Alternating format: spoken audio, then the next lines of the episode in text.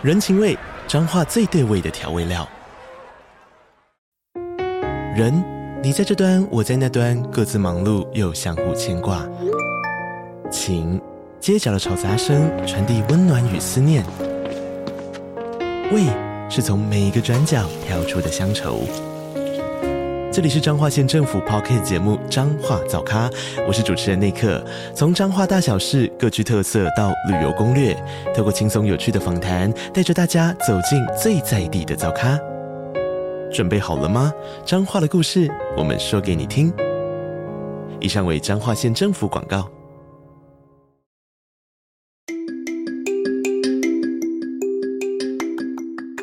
大家早安。欢迎收听通勤十分钟 On the way to work。每天早上跟着我们一起掌握最新的国际商业新闻，了解各个产业衍生出来的商业趋势。我们相信每天只要花一些时间，一起进步一点点，长期下来就能够看见巨大的成长。我是 Esther，哟，我是 Tony，让我们一起在通勤的路上前往世界。大家早安，今天是五月二十六号星期五，欢迎回来通勤十分钟。大家早安。那上个礼拜呢是加拿大的 Victoria Day 的长周末，而到这个礼拜呢，则是美国的一个也是一个假期，然后它是联邦法定节日 Memorial Day 阵亡将士纪念日。那它是一个非常重要的节日啊，不知道为什么在北美好像开始就是到五月底啊六月初呢，就有很多很多这个放假 long weekend，好像是这个正式拉开夏天序幕。所以呢，讲到这个假期啊，我就看到这个数据，根据美国的联邦航空管理局 FAA 的数据就显示，预计在今天就是北美时间，我们现在还在星期四，将会是这一次长周末之中呢天空上最繁忙的一天，预计会有五万多个航班，因为呢大家都觉得说，嗯，在这个长周末呢，Memorial Day 啊，应该很多人会出去玩。那出去玩的时间可能就是会五六日，或是礼拜六出发，玩到礼拜一嘛。所以大家都觉得说要避开这几天，就没想到大家想的都一样。所以最多人飞出去的时间就是星期四。嗯，对啊，那我觉得搞不好也有可能，很多人会觉得说，哎，如果刚好是在六日一去买机票的话，应该会是最贵的，所以他们就会选择说，那我在平日啊，就是我再拉往前拉几天，可能三礼拜三、礼拜四。那我们之前其实有看到一个数据啊，是显示说，很多人都会觉得，哎，你在买机票的时候，应该是。周末比较贵，可是周间应该还好吧？嗯，我自己也是这样以为的。对，但是呢，之前的那个数据我看到好像是说，就算大部分人觉得礼拜二、礼拜三、礼拜四的机票比较便宜啊，其实好像也没有便宜到哪里去。但是重点呢，就是你如果真的有一个呃 travel plan，就是一个旅游计划的话呢，好像还是提早大概是呃三十天到五十呃六十天的这个时间去买机票呢，应该是可以达拿到最划算的一个机票价格了。那这个东东西呢，也是给大家参考一下，我觉得是一个呃 fun fact。那如果真的，我觉得啦，其实真的有这个旅游计划的话呢，当然是提早规划，越早越规划是越好。很多人说呢，今年是 AI 爆发之年啊，在去年 ChatGPT 推出之后啊，马上就吹起了全球的旋风嘛，吸引了非常多的个人用户啊，也让很多的公司呢。感到 FOMO 啊，那纷纷呢，在今年啊，这些大公司他们都多次的提到要使用 Generative AI 生成式 AI 呢，来推动他们的生意啊，或是他们的这个商务成长嘛。在这个看似 AI 淘金热的市场呢，哪一种人和商业模式可以赚超多钱呢？可能不是抢着去淘金的人啊，而是卖铁锹的人啊，甚至是卖牛仔裤的人呢，都有可能赚更多的钱啊。那就是所谓的 pick and shovel 策略。你想要淘金，我就卖你这些工具，让你去完成你的淘金梦。那大家应该也知道我们今天的主角了吧？那就是呢，搭乘 AI 的爆发，或者是正在 AI 这个需求爆发、需求中心的半导体公司 NVIDIA 辉达。昨天呢，北美时间五月二十四号啊，NVIDIA 在盘后公布他们最新一季的财报啊，盘后的股价是大涨了二十五个百分比，今天收盘股价大涨二十四个百分比，来到三百七十九块美金，它的市值呢更是来到了九千三百九十二亿美金啊，快要逼近一兆美金的市值啊，在这一季之中呢，他们的财报里面就提到，该公司营收缴出了七十一亿美金的成绩，也是高于分析师的预估。但是呢，真正让大家跌破眼镜、疯掉了，每个人都疯掉的原因之一啊，就是因为他们在最新一季，就现在这个正正在进行的这个季度的财务预估啊，预计这一季呢，他们的财务年二零二四年的第二季的营收预估可以达到一百一十亿美金。同期相比呢，成长六十四 percent，但是更夸张的是呢，这个数字啊，比起华尔街分析师先前的预估啊，还要高出了四十亿美金啊！因为他在这一季啊，就在二零二四年的第一季，它的营收呢也只有七十一亿美金，其实也算是还不错的成绩了。不过呢，在第二季呢，却直接跳升到了一百一十亿美金的预估啊，真的是非常的疯狂啊！大家也看到 AI 所带来的疯狂需求啊，可能正式的来临了。真的实质的影响力呢，其实也正在发挥之中。今天的涨幅啊，也是 NVIDIA 呢自从二零一六年以来最大的单天涨幅。那单天的市值啊，飙升了将近四分之一兆美金啊，也就是。将近两千五百亿美金，真的可能应该也算是会创下美股的记录啊！上一次呢，当天市值暴增的记录呢，是来自于亚马逊在二零二二年的二月的表现啊。因为呢，其实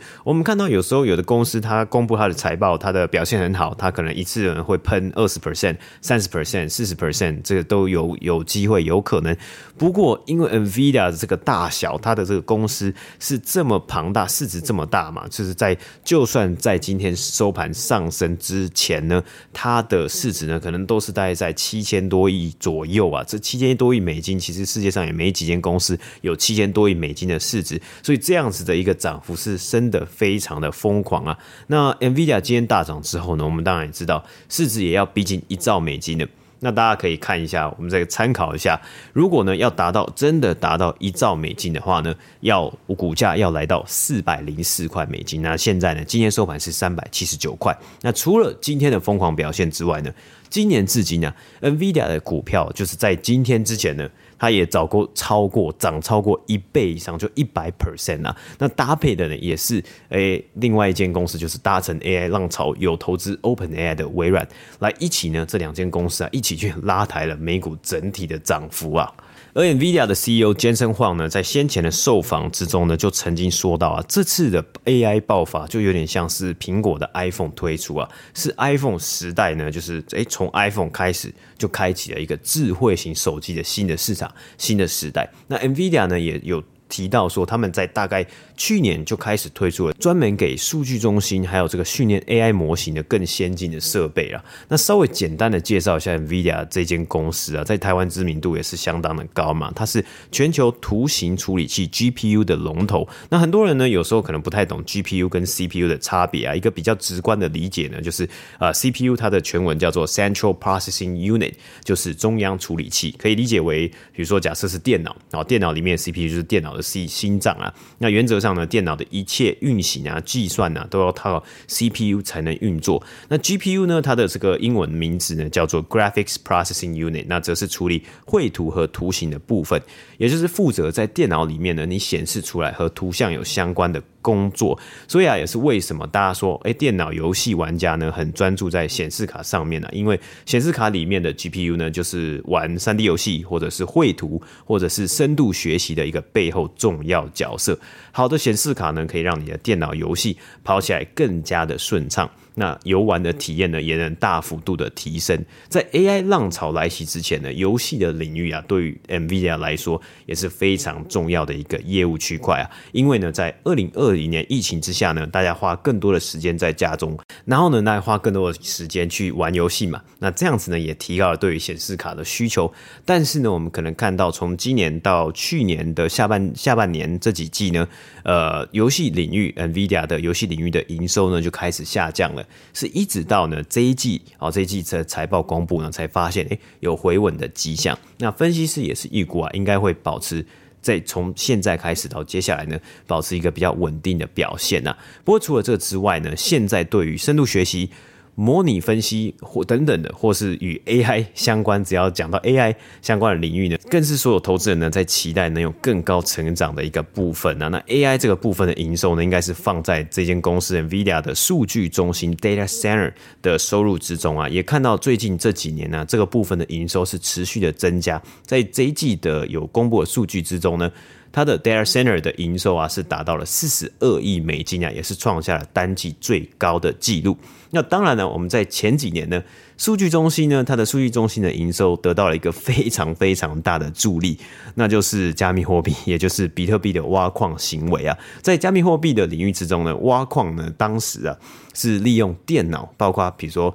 你电脑里面呢要有上百张的显示卡去进行电脑运算。回答题目、解题，最后呢可以获得比特币作为酬劳，这是一个比较简单的一个概念。那这个行为呢，在过去的几年，包括像是我们看到二零二一年这个比特币大涨，还有加密货币呢一起哦价格都疯狂的上涨的时候呢，非常的热门。所以啊，对于挖矿的需求呢就越来越大，甚至还遇到当时啊还遇到显示卡大缺货的情况。那当然，NVIDIA 呢有看到这样子的需求，它其实也有设计专门给矿工啊去挖矿的显示卡。但是呢，也一度啊，这个显示卡缺货，缺到二手市场、在售市场的价格暴涨，还是一卡难求。不过到了大概二零二二年的时候呢，很多人发现啊，挖挖矿的成本越来越高嘛。比如说显示卡的价格很高，其中你要去挖矿，你要去组这个电脑，组这些东西，呃，然后你要这么多的机台，一直一直持续的在做运算啊，你耗的电力啊，电费也非常的贵。然后呢，再加上比特币的价格呢是呃在去年的时候呢大幅度的下跌嘛，因此啊，对于显示卡的需求呢也开始慢慢的跌落下来了。但是啊，跟比特币的这个需求相比呢，很多的分析师呢都认为这一次的 AI 发展呢会更长久和稳定。我们看到 NVIDIA 也已经在他们的财报还有通常他们的这个呃公布的出来的一些资讯之中呢，是提到啊和各大公司的云端服务啊，包括 Amazon 啊、Google 啊、Microsoft 还有 Oracle 呢等合作，推出更深度的 AI 功能啊。那是什么意思呢？就是对于像是训练 OpenAI 这个 ChatGPT 的这种大型语言模型啊，其实是需要 NVIDIA 提供成千上万张晶片呢，去协助运算，然后并且呢来去让这样子的晶片去运算呢，去处理训练这样子的模型。那加上啊，更多的公司他们也希望利用这波 AI 的浪潮，运用在自己公司的服务上面啊。举例来说，像是他们希希望呢可以导入生成式的 AI 啊，或是呢这个大大型的语言模型呢，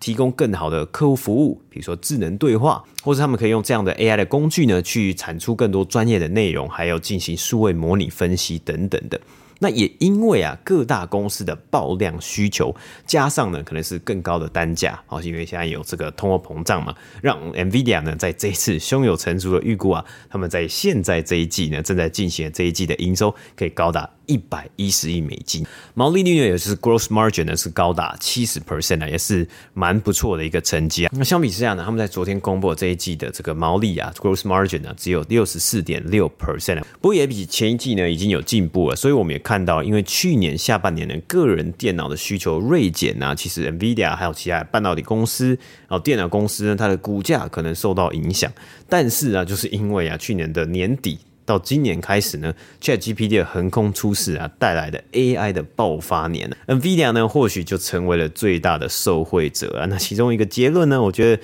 是蛮好玩的，就是呼应到我们今天一开头啊，在淘金热的时候呢，你要去卖铲子，就有点像是大家如果今天在疯钓鱼的时候呢，你就去卖钓具呢，让大家可以有尽兴的可以去钓鱼，去追逐你的淘金梦啊，或许是一个还不错的商业模式啊。那以上呢就是今天我们来分享 NVIDIA 在这两天。一个非常疯狂的新闻。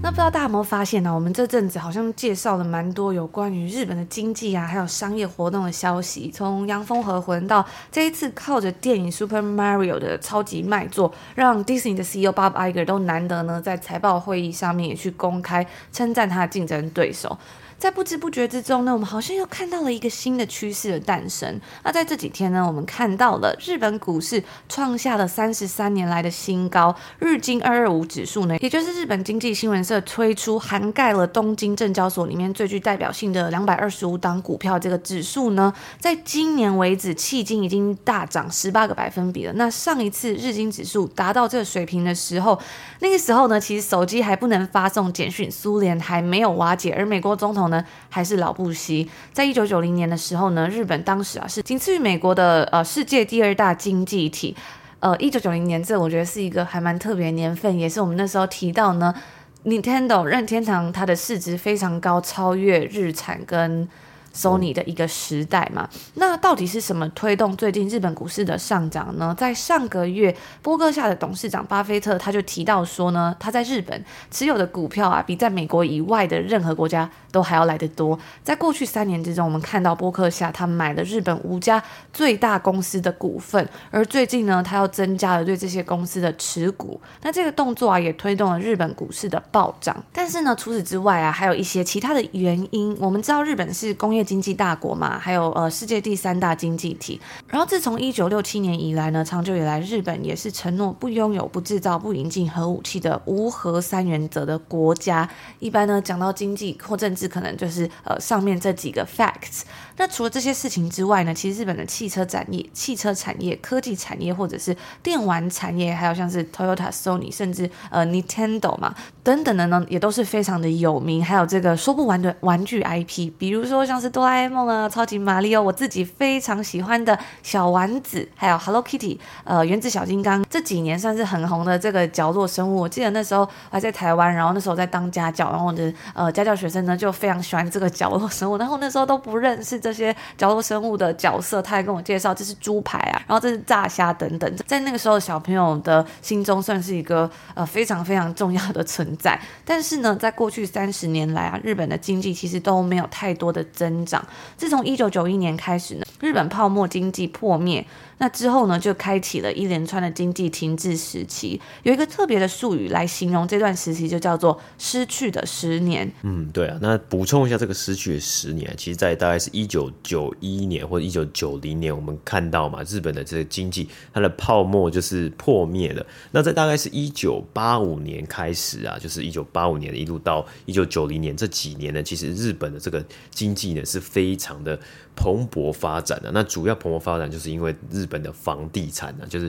他们认为呢，有非常多的公司，有非常多的人认为投资房地产在未来一定会赚钱。诶，这一个这样子的一个概念呢，好像在非常多的市场之中呢都可以适用嘛。那但是呢，当时啊，就是不断不断膨胀的这个透过房地产的这个泡沫，这个所有的这个土地的这个价值呢，疯狂的膨胀呢，到一天呢，我们发现经济还有我这个泡泡沫呢，绝对会。破掉嘛？那一九九零代年代初期呢，就破掉了，到一路到这个后来，就是非常长的一段时间呢，就看到了停滞的十年。对，然后到现在日本的经济来说，他们的呃房地产啊，感觉好像是也是不太会涨跌的嘛，就是好像、嗯、不要说不太会涨，好像还有可能会稍微跌一下，就跟其他国家的房地产比较不一样一点点了。嗯、就是涨幅呢，其实没有到这么这么的夸张啦，是、嗯、是，可能价格是。持平，我觉得好像在房地产的市场之中呢，你可以看到一个一个地方的房产啊，或是这个房屋的价格是维持不变，或者说它的涨幅的幅度非常非常小，已经是一件好像很庆幸的事情。我们举例像台湾、美国或是加拿大这个房地产的。呃，可能跟十年前相比，可能二十年前相比，这个数字啊，看到那个房价，应该都会吓到，真的是非常的可怕。所以呢，这个失去的十年，它其实一开始，它这个名词，它指的是在一九九零年代，结果没想到呢，到两千年到二零一零年这个一这个十年呢，经济还是在持续停滞，所以后来又出现了失去的二十年，还有失去的三十年的说法。从一九九一年到二零零三年啊，日本的 GDP 呢，每年就增长。一点一四个百分比，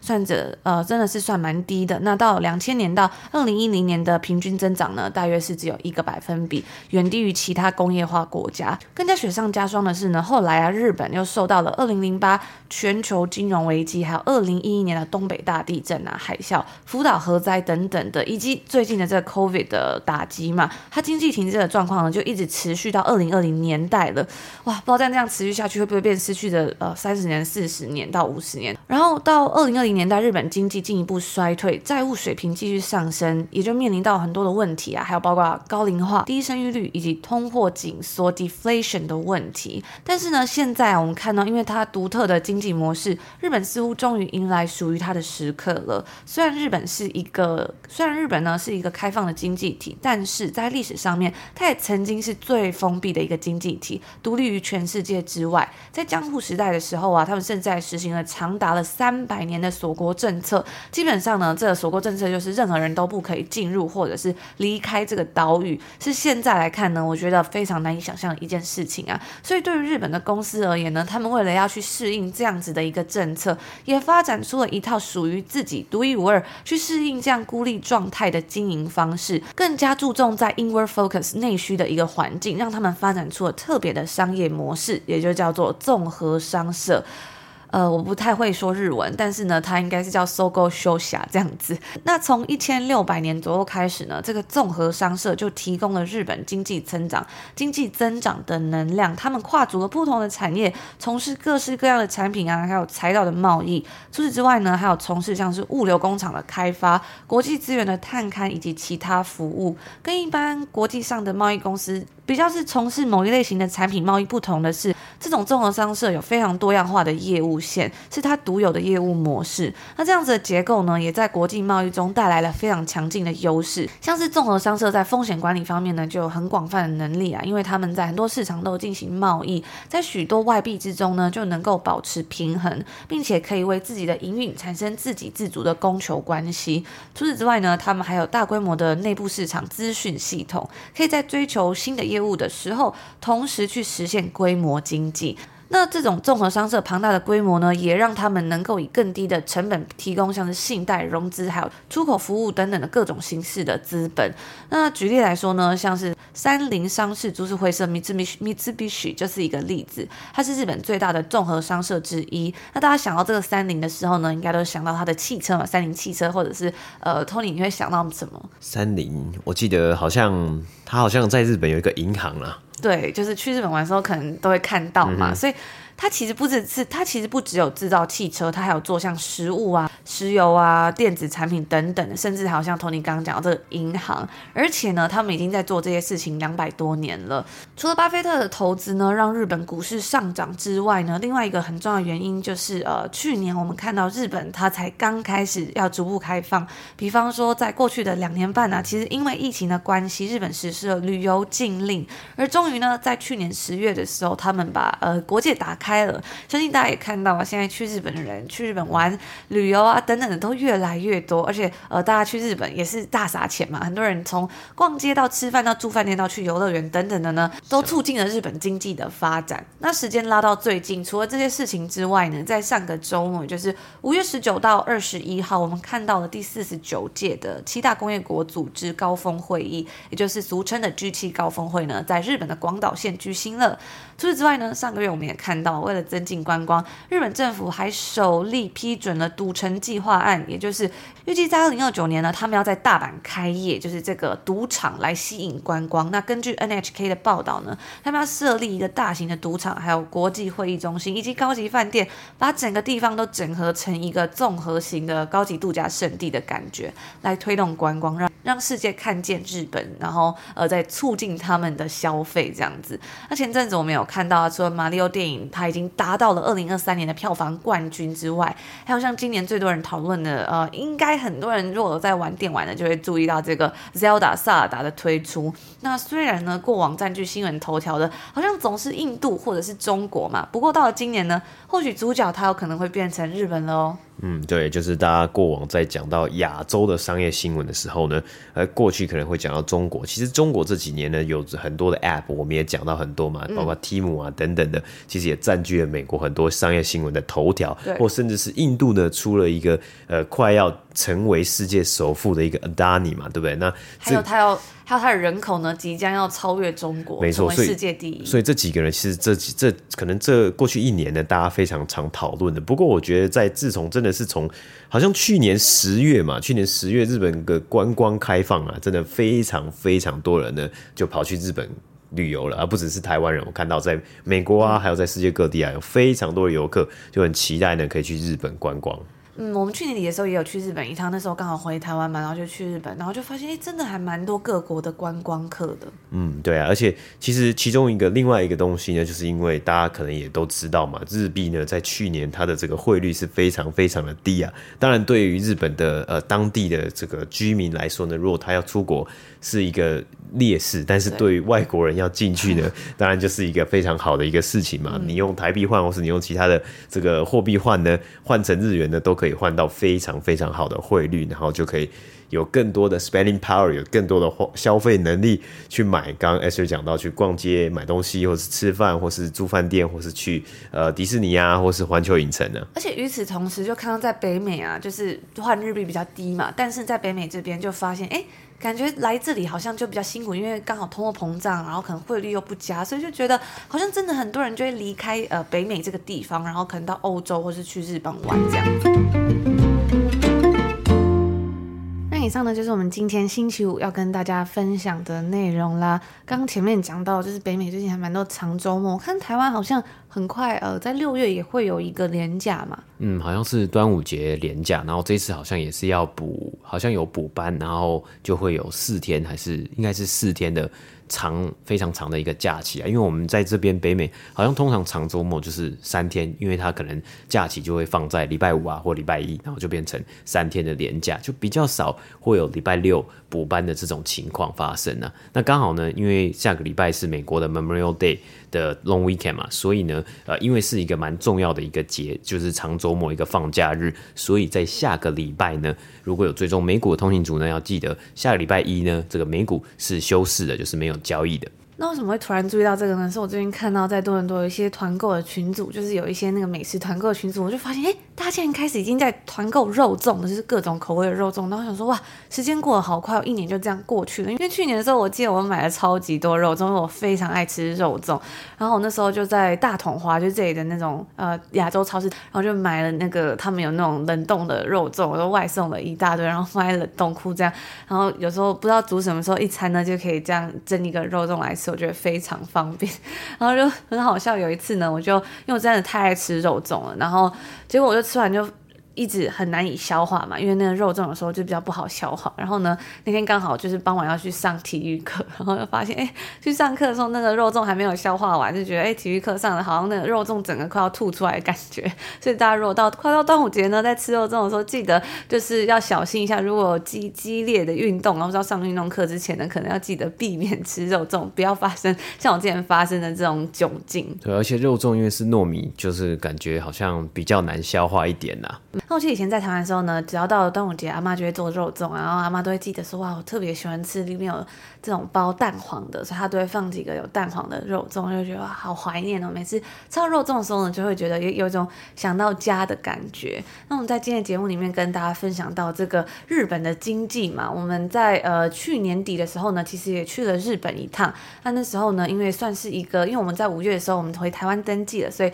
十二月的时候去日本，算是一个小小的度蜜月的感觉吧。那时候就没有分享，就想说，哎，希望可以好好的玩这样子。那时候十二月去日本的时候，我就觉得哇，真的是睽违了好久，终于又可以再踏上这个地方。我最印象深刻的是，日本真的有好多好好吃的东西，然后价格其实也不贵，因为其实像我们现在住在多伦多嘛，它是比较偏内陆，所以很多的海鲜啊什么的都不像可能台湾啊或日本这么新鲜，或者是这么好吃，然后价格可能也会非常的贵。所以那时候去日本。就发现哇，到处都是很好吃的海鲜呐、啊、海胆呐、啊，然后呃云丹，然后还有这种和牛，真的都很好吃。我最印象深刻的呢，是在这个日本旅游，我们那时候还去了箱根，因为我们是去东京嘛，嗯、然后我们就其中一天是去箱根，然后就做一个温泉的呃温泉的饭店，然后那个温泉饭店呢，它就是服务非常好，然后非常漂亮，也非常的隐秘，在就是香根的山上嘛。可是呢，他们的呃服务人员都是不太会说英文的，然后我们两个又不会说日文，所以我们就想说，哇，那怎么办？就是无法沟通，可能会有一点尴尬。结果没想到那个服务生呢，他就是也是非常的服务非常好，非常有礼貌，然后呃，他就邀请我们就坐下，然后填一些资料的时候，他就哎跪在旁边，然后拿着 Google 翻译一句一句跟我们讲这样子。那时候我就顿时觉得，哇，真的是那种太温暖，非常非常温暖的感觉。嗯，我觉得其实印象的非印象很深刻，因为我们可能今天在讲这个日本经济的时候呢，其实，也稍微的有提到，比如说大家可能也知道，日币其实在去年的时候呢，它的汇率是比较低的嘛，所以你用可能用台币啊，或者甚至用美金或者用加币换呢，其实都蛮划算的，所以。呃，跟这里呃，在过去一年就是有通货膨胀啊，食物变得很贵啊，然后有的东西其实呃成本很高的一个情况，就是会觉得哇，好像很就是就是我玩得蛮开心的，而且就可以吃到真的是很好吃的东西，而且特别是在日本，好像。应该也比较没有像我们这里这种小费文化，但是它的服务又是这么好的一个情况之下呢，真的是觉得好不可思议，对，是一个很棒的一个旅程呢、啊。去的时候都会想说，哇，就是 everything in Japan hits different，嗯，没错没错，哇，就是不同的等级这样子的一个感觉吧。然后我们那时候住的酒店叫做 Centurion，好像叫 Centurion 别底吧。如果大家有兴趣的话呢，我之后在呃 IG 上面分享一些照片给大家。我觉得如果大家有去日本玩，然后想去香根啊泡温泉啊，然后看看这个山的景。景色非常推荐那间酒店，就是它房间没有到很多，但是呢，就是非常的精致，然后它也有那种室内的温泉，就是在你的房间就有温泉，然后也有那种一泊二食啊，可以吃和牛啊，或者是吃那个他们这种呃会席料理这样。总而言之呢，我就觉得哇，去日本真的是疗愈身心灵的一趟旅程。嗯，对啊，因为看到其实好像就是是去年十月开放的嘛，那当然我们在节目之中呢，我们也讲到说，因为这样子的开放，其实为日本带来非常多的这个。观光的经济嘛，不只是，其实台湾应该也蛮多，看到蛮多的朋友啊，还有蛮多人在社群媒体上分享说，哎、日本开放之后呢，就陆陆续续有去日本哪边玩、啊。那其实全世界呢，很多的非常多的游客呢，也都非常的期待，可以就是重新踏上日本这个这个地方这么好玩的一个地方。嗯，而且我们那时候去那个温泉酒店的时候，他其实有附一个就是呃接送的司机，这样司机北北。然后那时候他接我们的时候呢，他就开车，然后到那个火车站嘛，我们要坐那个小小火车上去。然后到那一站的时候呢，他就拿着那个牌子说啊，你是这个人吗？这样。然后后来上车的时候，他也沿路跟我们介绍说啊，这个就是 onsen，然后这个地方是什么呃博物馆呐、啊，很热门啊什么的。我就觉得哇，真的是就觉得一种很有人情味的感觉吧。因为我觉得在北美呢。就是这里的感觉，文化或者这里的人呢，都比较偏向，就比较个人主义嘛，所以就是比较偏向冷冰冰的感觉，所以那时候感觉真的非常的不一样。嗯，就是这个服务啊，完全是五星级的水准，非常的高标准啊。我觉得就是去过之后呢，在我们在这里感受到的服务呢，是完全不太一样的。这个只能说不太一样。对，所以那时候一回到加拿大的时候，刚好冬天嘛，所以那时候多多很多冰天雪地。那时候在 Buffalo 刚好有个暴风雪。就在 IG 上面，我们就在 IG 上面跟大家分享。一进来的时候，看到那个行李啊，它不是在转盘上哦，它是直接已经从转盘上面拿下来，然后排大概十排。然后你要自己去里面找你的行李，很多人都说他找不到，行李已经被呃塞到某个就是囤放行李的地方，然后就就此消失，或者是可能行李被别人拿走，因为你行李箱可能跟别人长得一样，然后很难拿回来，或者是呢，在这个多伦多 Pearson 机场，就是世界数一数二有名的呃比较吊车尾的机场呢，就是他我们还看到有人就是在帮别人像类似帮他拿行李嘛，他带着一个就是装扮的很像当地的人员，然后就看到哎他好像在有点欺骗这个。观光客啊，或什么的这种感觉，然后那时候刚回来的时候，就又冰天雪地，就觉得还蛮不习惯，很怀念台湾跟日本的美好。对啊，而且我觉得其实，因为就是感觉好像台湾人的口味，就是我我自己的口味啊，我觉得我去日本呢，就是什么东西都好吃，就是呃很很容易很很难会踩雷啊，就是你看到很多东西，你只要稍微的做一点点功课呢，其实那东西就是你去吃的这些餐厅啊，都会觉得哇，超级超级美味的。说到这里，好像肚子就有一点饿。那如果大家想要看我们在日本的一些旅游片段呢，我们之后应该也会在 IG 上面跟大家分享，也可以追踪我们的 IG 账号 on 的一个底线 Way to Work。那我们就在这边祝福通运族今天星期五有一个愉快的开始，还有一个美好的周末。那我们就下礼拜见喽，下周见，拜拜。拜拜。